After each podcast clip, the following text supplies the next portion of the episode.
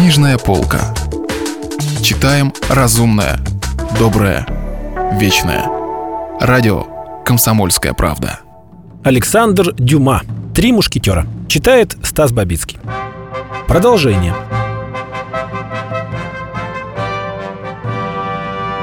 Д'Артаньян как раз поравнялся с особняком Дегильона.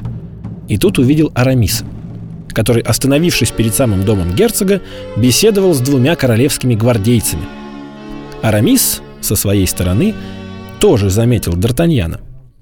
Он не забыл, что господин де Травиль в присутствии этого юноши так жестоко вспылил сегодня утром.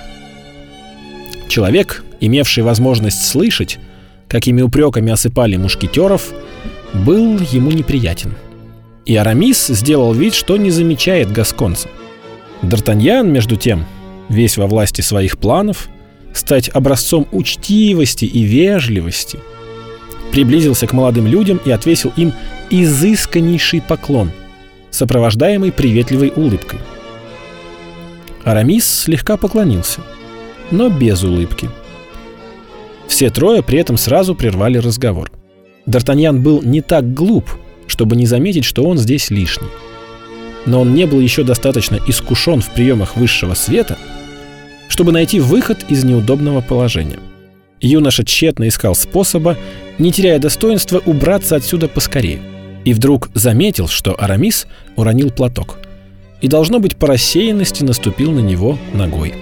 Д'Артаньяну показалось, что он нашел случай загладить свою неловкость. Наклонившись, он с самым любезным видом вытащил платок из-под ноги мушкетера. Как крепко тот не наступал на него. «Вот ваш платок, сударь», — произнес он с чрезвычайной учтивостью. «Вам, вероятно, жаль было бы его потерять». Платок был действительно покрыт богатой вышивкой, и в одном углу его выделялись корона и герб. Арамис густо покраснел и скорее выхватил, чем взял платок из рук гасконца.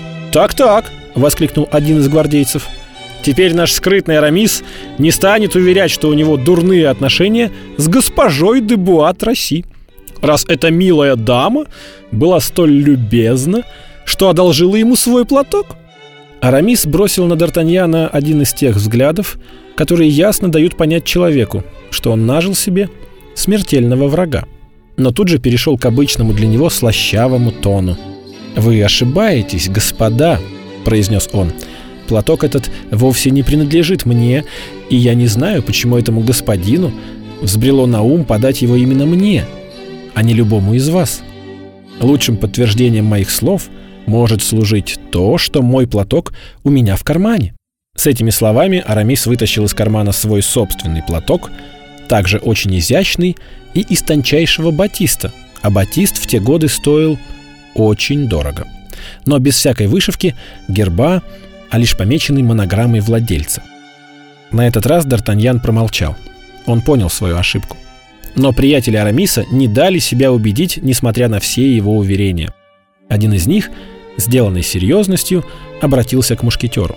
«Если дело обстоит так, как ты говоришь, дорогой мой Арамис, я буду вынужден потребовать от тебя этот платок. Как тебе известно, Буат России мой близкий друг и кузен – и я не желаю, чтобы кто-либо хвастал вещами, принадлежащими его супруге. «Ты не так просишь об этом», — ответил Арамис. «И, признавая справедливость твоего требования, я все же откажу тебе из-за формы, в которую оно обличено». «В самом деле», — робко заметил Д'Артаньян, — «я не видел, чтобы платок выпал из кармана именно господина Арамиса.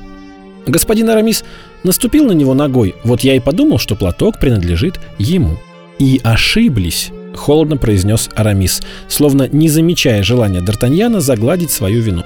«Кстати», — продолжал он, обращаясь к гвардейцу, сославшемуся на свою дружбу с Буат Росси, «платок с таким же успехом мог выпасть из твоего кармана, как из моего». «Нет, клянусь честью!» — воскликнул гвардеец Его Величества. «Ты будешь клясться честью, а я ручаться честным словом. И один из нас при этом очевидно, будет лжецом. Знаешь что, Монтаран, давай лучше поделим его. Платок? Да. Великолепно! Закричали оба приятеля-гвардейца. Соломона в суд! Арамис, ты в самом деле воплощенная мудрость. Молодые люди расхохотались, и все дело, как ясно всякому, на том и кончилось. Через несколько минут разговор оборвался, и собеседники расстались, сердечно пожав друг другу руки. Гвардейцы зашагали в одну сторону, Арамис в другую. «Э, «Сударь», — произнес Д'Артаньян, нагоняя мушкетера, — «надеюсь, вы извините меня». «Милостивый государь», — прервал его Арамис, — «разрешите вам заметить, что в этом деле вы поступили не так, как подобало бы благородному человеку. Я, слава богу, не забияка какой-нибудь, и мушкетер я лишь временно. Дерусь я только когда бываю вынужден и всегда с большой неохотой. Но на этот раз дело не шуточное. Тут речь о даме, которую вы скомпрометировали. «Мы скомпрометировали!» — воскликнул Д'Артаньян. «Я уже сказал, сударь, и повторяю, что платок этот выпал не из моего кармана. Значит, сударь, вы солгали дважды, ибо я сам видел, как он выпал именно из вашего кармана.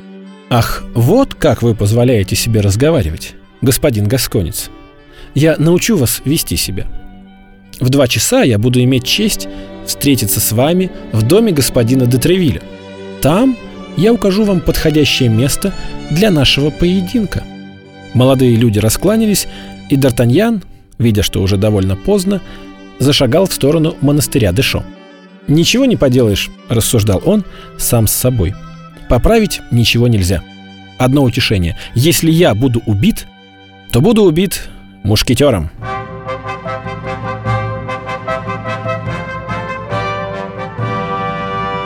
Продолжение романа слушайте завтра. Если вы пропустили главу любимого произведения или хотите послушать книгу целиком, добро пожаловать к нам на сайт kp.ru слэш радио раздел «Книжная полка». Книжная полка. Читаем разумное, доброе, вечное.